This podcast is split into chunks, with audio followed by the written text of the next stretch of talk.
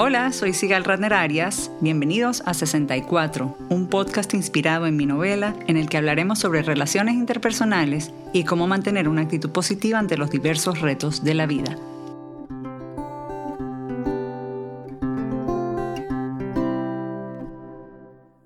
Bienvenidos a otra edición de 64 del podcast. Hoy tengo el placer de tener conmigo una amiga muy querida y cercana de la vida, se llama Ronit Shiro.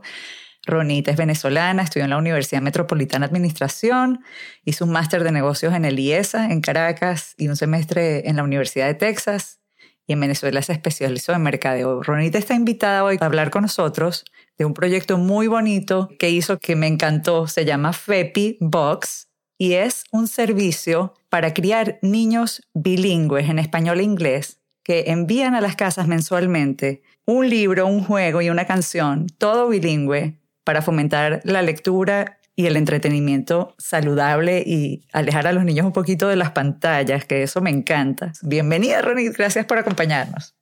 Gracias, Igal, muchísimas gracias por la oportunidad. Soy fiel seguidora de tu podcast, así que un honor muy grande estar aquí de este lado. Qué chévere, me encanta. Ronit, mucho se habla de los beneficios de ser bilingüe y nosotros como, como extranjeras en Estados Unidos, Ronit habla de Miami, por cierto, yo estoy en Nueva York, lo vivimos con nuestros hijos. Mucho se habla de los beneficios que mejoran la función cerebral, que mejoran las habilidades sociales, que amplía el círculo social, ni hablar de las herramientas para el futuro, para el trabajo. Pero para mí, como mamá, por ejemplo, la, la importancia más grande de que mis hijos sean bilingües es que se mantengan conectados con sus familiares, con sus primos que están en otros países. Tenemos familia en Israel, entonces allá son bilingües español-hebreo y tenemos familia en Chile que ellos, ellos son bilingües, pero por otras razones, pero su, idioma natal es español. Entonces, claro, tienen ese lenguaje en común y donde quiera que estén pueden mantenerse conectados con la familia. Cuéntame para ti cuál es la importancia de criar hijos bilingües. Sí, mira, eh, todo el mundo habla de los beneficios cuando, cuando se habla de bilingüismo, la mayoría de la gente habla de los beneficios cognitivos, como dijiste tú, que ayudan a, desarrollar el pensamiento crítico, que le dan más flexibilidad a la mente. Y, y todo eso es cierto y es muy valioso y está científicamente demostrado. Yo le hago un énfasis importante no solo a los beneficios cognitivos, sino a esos beneficios socioemocionales. Y cuando hablamos de beneficios socioemocionales, precisamente toco el punto que dices tú, y para mí la palabra clave es conexión. O sea, conexión ha sido una palabra muy importante en todo el proceso de desarrollo del trabajo que estoy haciendo y digamos que termina termina viéndose presente en este producto, porque Conectar significa tener la habilidad, más allá de solamente, mira, uno tiene Google Translate, uno tiene muchas herramientas, digamos, tecnológicas, pero el hecho de poder hablar un mismo idioma, la connotación del, de poder hablar el otro idioma que, que hablan, en este caso, como dices tú, los primos, los abuelos, tiene un poder de conexión muy grande. Y más allá eso en las edades en las edades cuando los niños son pequeños, bueno, la conexión con la familia y con los primos es muy importante. Y luego más adelante el poder eh, trabajar en otros países, el poder viajar, eh, realmente entender otro idioma es más allá de tener eh, la traducción de la palabra. Tiene un efecto de amplitud de mente, tiene un efecto de entender culturas, tiene un efecto de, de entender personalidades. Y eso es un regalo muy grande que le podemos dar a nuestros hijos. Y basado científicamente en que la mejor edad para aprender un segundo idioma es cuando los niños son pequeños. Sí, 100%. Cuéntame un poquito cómo surgió esta idea. ¿Cómo de estudiar administración terminaste haciendo FEPI? Bueno, yo después de estudiar administración trabajé en mercadeo, me especialicé en mercadeo y mm, siempre me gustó el poder entender y conectar lo que un producto tiene y con las necesidades de las personas y cómo, digamos, cómo llevarles ese mensaje. siempre me pareció fascinante. Más adelante, ya mudada en Estados Unidos y, buscando, digamos, nuevas oportunidades, eh, me di cuenta de que el, el, beneficio de ser bilingüe, yo crecí en una casa bilingüe, mis padres eran inmigrantes en Venezuela, se hablaban varios idiomas en la casa. Y un punto muy importante que cada vez que hablamos de este tema, que yo, yo digo, los niños no entienden los beneficios de ser bilingüe hasta que son mucho más grandes. Lo que pasa es que la mejor edad para aprender es cuando son pequeños. Y yo soy fiel ejemplo de eso. O sea, yo crecí en una casa bilingüe por necesidad, no por el y hoy en día como adulto, o sea, eso me ha dado a mí muchísimas, muchísimas ventajas. Entonces, bueno, mudada a Estados Unidos me di cuenta de la importancia que tenía porque yo, eh, siendo en esos momentos mamá, digo, tengo que criar a mis hijos y darles, digamos, esa herramienta del bilingüismo. Entonces, bueno, eh, buscaba herramientas y libros y música y videos, o sea, estaba en una constante búsqueda de contenido que me pudiera apoyar a mí como mamá en ser bilingüe, en, no en ser bilingüe, en, digamos, en criar a mis hijos bilingües. Entonces, bueno, me di cuenta de varias cosas. Me di cuenta de que, de que la disponibilidad de productos bilingües, sobre todo estoy hablando en, en este país, no es muy amplia. Y hago la acotación de que son productos bilingües, porque hay productos en español, pero no necesariamente siendo bilingües. Y la diferencia es en un mercado como este, donde hay personas de origen hispano y personas de, digamos, nativos de, Estados Unidos. Entonces, muchas familias son de padre de un idioma y de madre de otro idioma. Entonces, si tú les ofreces un producto solamente en español, uno de los padres a lo mejor se va a sentir un poquito alienado diciendo, yo no puedo leer un libro en español porque yo no sé leer español. Mm. Entonces, para mí era muy importante que el producto sea bilingüe, porque si tú expones al niño a los dos idiomas, esa conexión entre las palabras es una cosa que va, que va pasando automáticamente. Entonces, si tú les das un libro que sea el mismo libro en inglés y en español, y a lo mejor uno de los padres lo lee en un idioma y el otro padre lo lee en el otro idioma, eso va reforzando, digamos, esa actividad y va reforzando las palabras y los conocimientos. Entonces, bueno, una de las cosas que me di cuenta es que no hay suficientes productos bilingües. Me di cuenta por mi misma experiencia de, la, de las ventajas de criar niños bilingües. Entonces, bueno, eso juntado, eh, honestamente, así como explicaste antes, el producto que nosotros tenemos llega directamente a las casas afortunado o desafortunadamente, el retail, los negocios, digamos, las tiendas, están muchas desapareciendo.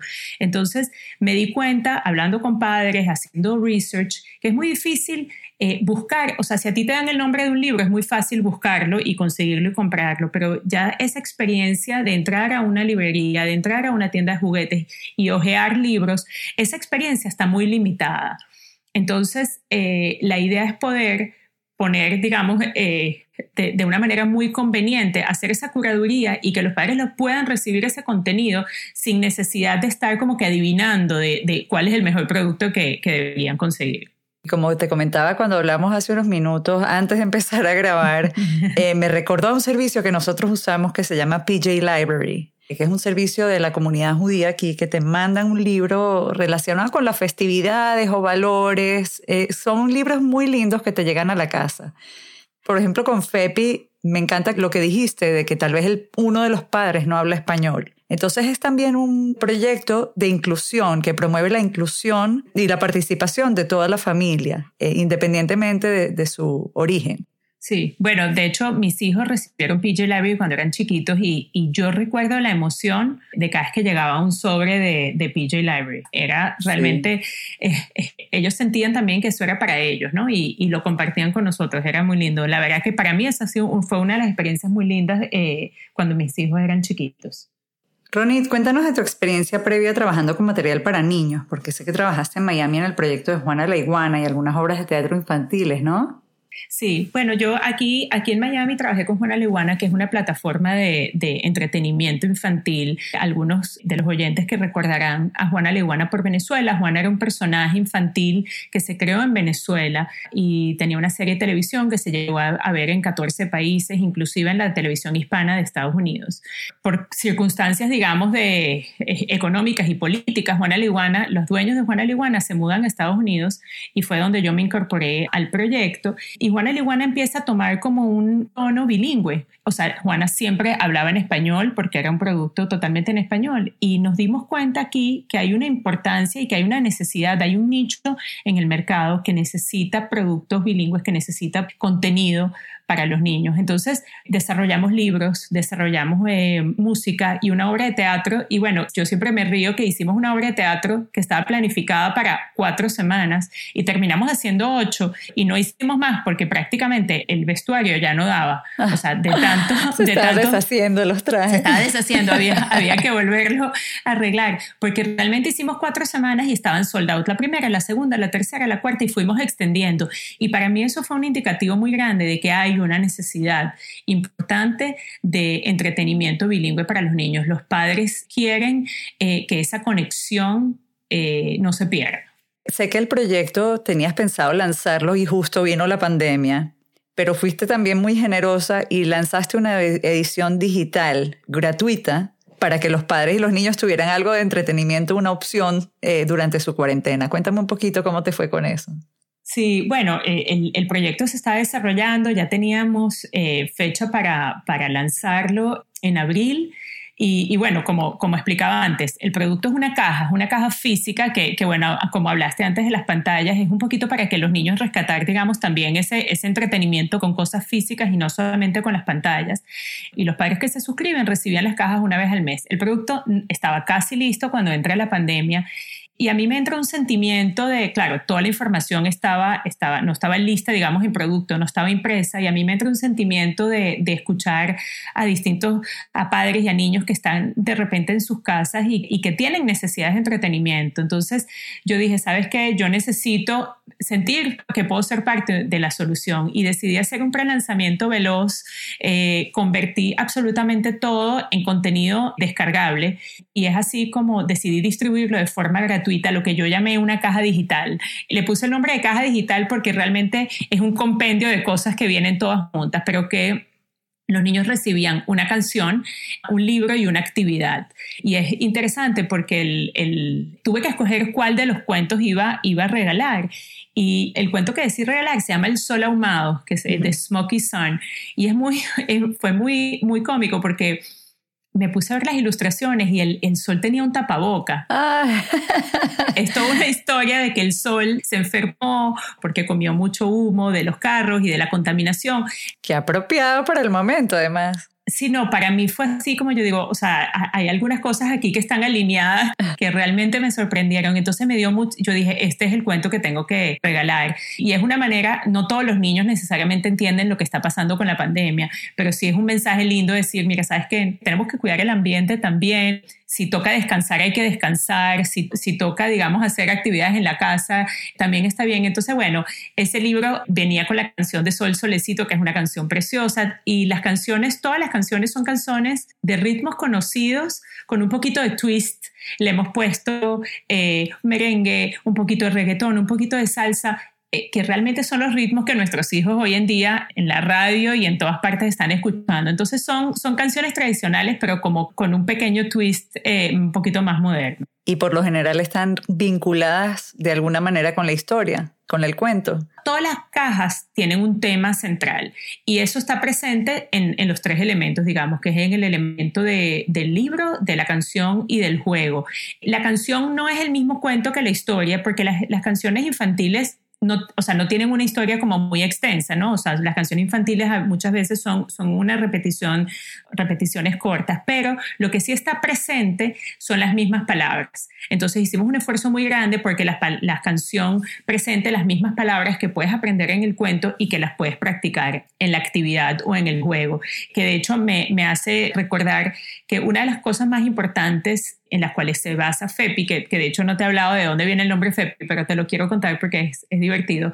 FEPI se basa en aprender por inmersión. Hay suficiente tiempo para ir al colegio más adelante, cuando se pueda, pero digo, la, educación formal tiene su curso y, está en manos de profesionales, pero digamos, la parte que FEPI más apoya es la educación por inmersión, por repetición, mientras uno se divierte, uno aprende. Y entonces los tres pilares más importantes donde los niños se divierten es con los cuentos, con las canciones y jugando. Entonces esa, es la, realmente la base de todos los productos de FEPI. Y a través de, de los cuentos y de la música y los juegos, los niños van escuchando las mismas palabras y las van escuchando en ambos idiomas y eso realmente, o sea, lo van adaptando ellos a su vocabulario sin necesidad de que sea un producto curricularmente, académicamente hablando. Claro, aprenden por medio de la diversión y el juego. Qué mejor manera de aprender que esa. Dame un ejemplo de algo que me traiga una caja. Ponte, me suscribí y recibí mi primera caja. ¿Qué puedo encontrar? Dame un ejemplo concreto, ¿no? Bueno, lo primero que encuentras es el cuento. Eh, es un cuento completo. Los cuentos nuestros son todos cuentos originales, escritos por escritores latinoamericanos, obviamente, y luego traducidos por, por escritores americanos.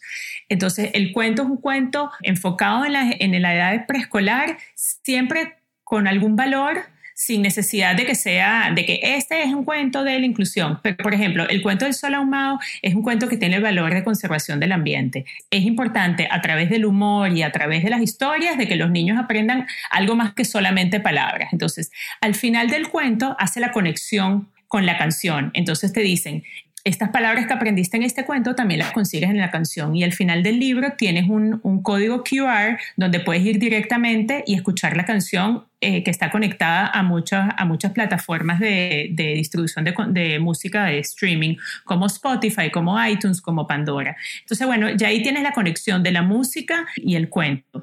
Y luego en la caja como tal vienen más actividades que son eh, actividades lúdicas, por ejemplo, stickers eh, donde tienes que, stickers de las palabras que aprendiste en el cuento para poderlas ubicar en una hoja de actividades, eh, actividades para colorear, actividades para manipular. Entonces, a veces vienen actividades como, por ejemplo, con play con plastilina, de armar, de coser, siempre tomando en cuenta, digamos, los skills que los niños a esas edades eh, manejan. Entonces, la parte del juego realmente es importante porque te da oportunidades de utilizar el vocabulario que aprendiste y escuchaste en la canción y en el cuento. Aparte viene un manual, un pequeñito manual para la mamá, como para que con, con, algunos tips y algunas actividades extras que puedes hacer con los materiales que te incluye la caja. La caja te incluye todos los materiales. Qué lindo. Cuéntame ahorita sí de dónde viene el nombre FEPI. bueno, ¿de dónde viene el nombre FEPI? Eh, realmente como padres, cuando uno se pone a pensar qué es realmente lo que más queremos para nuestros hijos, es que sean felices. Y en ese ejercicio de buscar el nombre para el producto y para la caja, yo digo, realmente es que lo que queremos es que los niños sean felices. Entonces, FEPI es la interacción y, o la conexión, que, que es la palabra que a mí tanto me gusta, digamos, de, de este producto, entre fe de feliz y P de happy. Realmente es la interacción, la conexión entre esas dos palabras de feliz y happy, FEPI. Y bueno, y se ha vuelto, para mí se ha vuelto ya un verbo, ¿no? O sea, yo digo que tengas un FEPI Day o que tengas un FEPI Día, eh, se ha vuelto realmente... Estoy eh, FEPI hoy que estás aquí con nosotros. Gracias, yo estoy FEPI que me invitaste. Pero realmente se ha vuelto como una, una alegría poder llevar esto, eh, digamos, estos contenidos a, a tantas familias. Qué lindo. Vamos a andar un poquito más. Me gustaría saber de dónde salen, como escritora tengo curiosidad, obviamente, eh, los cuentos. Me dices que son autores latinoamericanos, pero ¿cómo es ese proceso de selección? ¿Cómo abordas a los escritores? ¿Cómo, cómo, eligen los cuentos que van a FEPI? Bueno, mira, el proceso empezó por eh, cuáles son los temas de interés para los niños de, edad preescolar. Entonces, eh, hubo todo un proceso de, escribir los temas, empezando desde colores y números hasta instrumentos musicales, eh, las estaciones, distintos temas.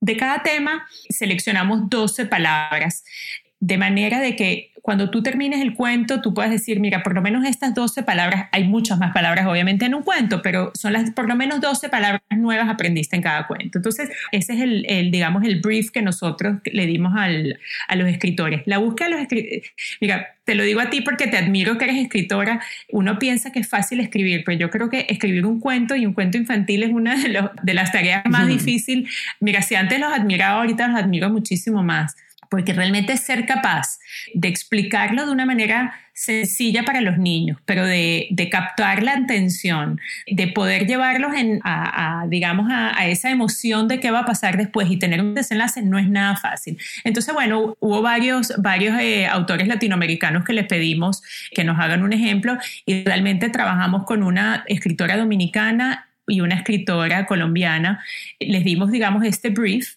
Y lo más importante que les dijimos es que este libro tiene que tener un valor pero más allá de, solamente entretener. Al final el cuento te tiene que decir, wow, aprendí de inclusión, aprendí de conservación de ambiente, aprendí de, de, bullying, aprendí de algo más allá de solamente, porque realmente estamos, al final del día estamos criando niños y tenemos que tener oportunidades para enseñarles cosas. O sea, hay un cuento que hay un niño en una silla de ruedas y de, de alguna manera muy casual, tú terminas leyendo el cuento diciendo, wow, el niño en la silla de ruedas es igual, es igual que cualquier otro niño, mira, saben jugar las mismas cosas. Entonces, bueno, cada cuento tiene un valor en particular y muy adaptado a la vida moderna De hecho, una de, de, de, mis frustraciones con los cuentos infantiles, hay cuentos maravillosos, pero hay muchos cuentos que yo me di cuenta cuando se lo contaba a mis hijos que les cambiaba el final porque a mí no me gustaba. O sea, a mí no me gustaba que el lobo se comía a la abuela. Entonces yo me vi en, entonces para mí uno de los, de requerimientos más importantes es que eh, aunque el libro sea de fantasía, tiene que ser un libro con humor y un libro con un mensaje positivo y realmente que se aprenda algo del libro. O sea, para mí eso era súper importante. Así que ahí pasamos por, bueno, distintas situaciones, distintos, distintos valores, pero ah, fue un proceso espectacular realmente, muy enriquecedor. ¿Y ya tienes como para cuántas cajas? Bueno, tengo 12 el primer año. El primer año y, y, la idea, y la idea es seguir produciendo. Pero sí, es un proceso bien minucioso. Luego viene la parte de la ilustración, eh, que es igualmente muy importante en los cuentos infantiles. Eh, las ilustraciones tienen que ser capaces de hablar por sí solas, independientemente del, del, idioma. Entonces, eh, no es solamente saber ilustrar, es saber... Es casi que trilingüe el libro. Es prácticamente, es prácticamente trilingüe. Por las ilustraciones, que es otro, otro idioma. Es otro idioma y, y ha, sido, ha sido precioso el el, proceso porque ver esas ilustraciones cobrar vida, que el cuento cobre vida, ha sido precioso. Es un proyecto bastante ambicioso. Cuéntame cuánto tiempo te ha tomado todo esto. Eh, mira, llevo por lo menos pues casi un año desde que decidí, digamos, poner todas las piezas eh, en funcionamiento y, digamos, comenzar a, a, contratar la parte de los libros, de los cuentos, de las canciones. Todas las canciones fueron, fueron producidas o sea, son canciones que fueron eh, hechas de nuevo, inclusive siendo canciones, eh, digamos, de, de folclore popular, algunas canciones tienen, tienen las letras ajustadas a, nuestros objetivos de, enseñar palabras, más allá también del contenido, porque, por ejemplo, la, canción que dice Arroz con leche, me quiero casar con una viuda a la capital, la canción es espectacular, pero es que nosotros no podemos seguir pensando que... En casarnos con una viudita, que planche, qué cosa. Exacto. Entonces, bueno, por ejemplo, esa es una canción muy linda y es un ritmo precioso, pero bueno, le, le hicimos ajustes de palabras y quedaron buenísimas. Es que los tiempos han cambiado. Los tiempos han cambiado. Entonces, bueno, tenemos de todo, te digo, tenemos reggaetón, tenemos salsa, tenemos un poquito de cumbia. Todos son ritmos de influencia latina, pero de forma bilingüe, sí. De verdad que te felicito, qué proyecto tan hermoso. Cuéntame cuándo va a salir por fin, cuándo vas a mandar la primera caja y dónde la gente puede conseguirla, además, cómo se suscriben. Bueno, si están escuchando esto en Estados Unidos, bueno, mira, en Estados Unidos, en el mundo, como estamos en la etapa del prelanzamiento, pueden descargar de forma gratis esa primera caja digital en nuestra página web que es www.fepibox.com y Fepi tiene dos P, recuérdense que viene de Happy entonces feppy.com. El lanzamiento como tal, el soft launching, lo estamos planificando para julio, un poquito también para coincidir con el verano que muchos niños, por más de que ya las clases hayan terminado, en muchos lugares todavía los niños van a tener que permanecer en sus casas, ahí va a haber limitaciones de, digamos, de actividades. Y muchos campamentos están, están cancelados de todas maneras, aunque se abra un poco la, la economía y se pueda salir un poquito, campamentos, por lo menos en este lado de Nueva York, no va a haber. Exacto. Entonces, bueno, la idea para mí lanzarlo, la caja como tal, en julio, es para darles un poquito de, una que otra herramienta más a los padres para que puedan entretener a sus hijos y lo puedan, lo puedan gozar. Y la verdad que la respuesta de esta caja digital ha sido tan maravillosa que, bueno, que tengo muchas, muchas ganas de ya de ver a los niños con, con la caja como tal en sus manos. ¿Fuera de Estados Unidos habrá la posibilidad de que esos productos vayan de manera digital o, no está todavía concebido? Eh, no lo tengo contemplado en estos momentos. Sí, la idea del proyecto es tener distribución internacional. Lo que pasa que, bueno, eh, paso a paso. Porque así como aquí a, los niños en Estados Unidos los va a ayudar a mantener o aprender español, a los de Latinoamérica los va a ayudar a aprender inglés. 100%, eso está previsto. Eh, lo que pasa que, bueno, la parte de, la logística todavía la estamos coordinando cómo sería eh, una distribución internacional, pero definitivamente esa es la idea. Como te digo algo, es bilingüe y funciona en, ambas direcciones. En este momento el enfoque es Estados Unidos, que, que es el lugar donde yo vivo y es el lugar donde yo sentí que había esta necesidad, pero realmente funciona perfectamente y lo, y lo estoy contemplando. Lo único que todavía la, la logística internacional no está totalmente establecida. Oye, Ronnie, de verdad te felicito por este proyecto que se ve que has hecho con tanta pasión eh, y tanto cariño. No sé si hay algo más que quieras agregar.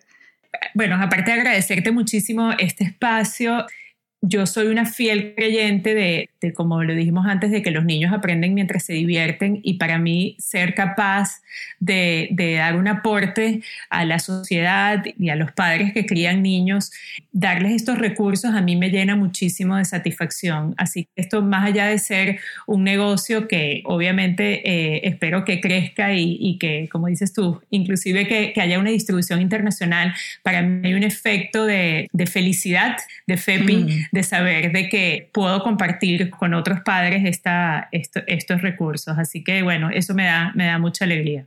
Gracias por acompañarnos hoy, a nuestros oyentes, gracias por escucharnos. Vayan a fepi.com para que puedan aprender más sobre este producto y ojalá se animen a adquirirlo porque la verdad suena muy bonito, útil y educativo. Felicidades, Ronnie. Muchísimas gracias, Sigal. Gracias por todo. A todos los que nos escucharon, muchísimas gracias. Si tienen comentarios o sugerencias, pueden contactarme a través de mis redes sociales. Estoy como Sigal Ratner en Twitter e Instagram y como Sigal Ratner-Arias en Facebook. También pueden visitar 64unanovela.com para saber más sobre mi libro y dónde pueden adquirirlo. Asegúrense de suscribirse gratis en iTunes o su plataforma preferida. Dejar un rating o review siempre ayuda a que otros nos conozcan. Este podcast fue producido por Isaac Arias. Hasta el próximo episodio.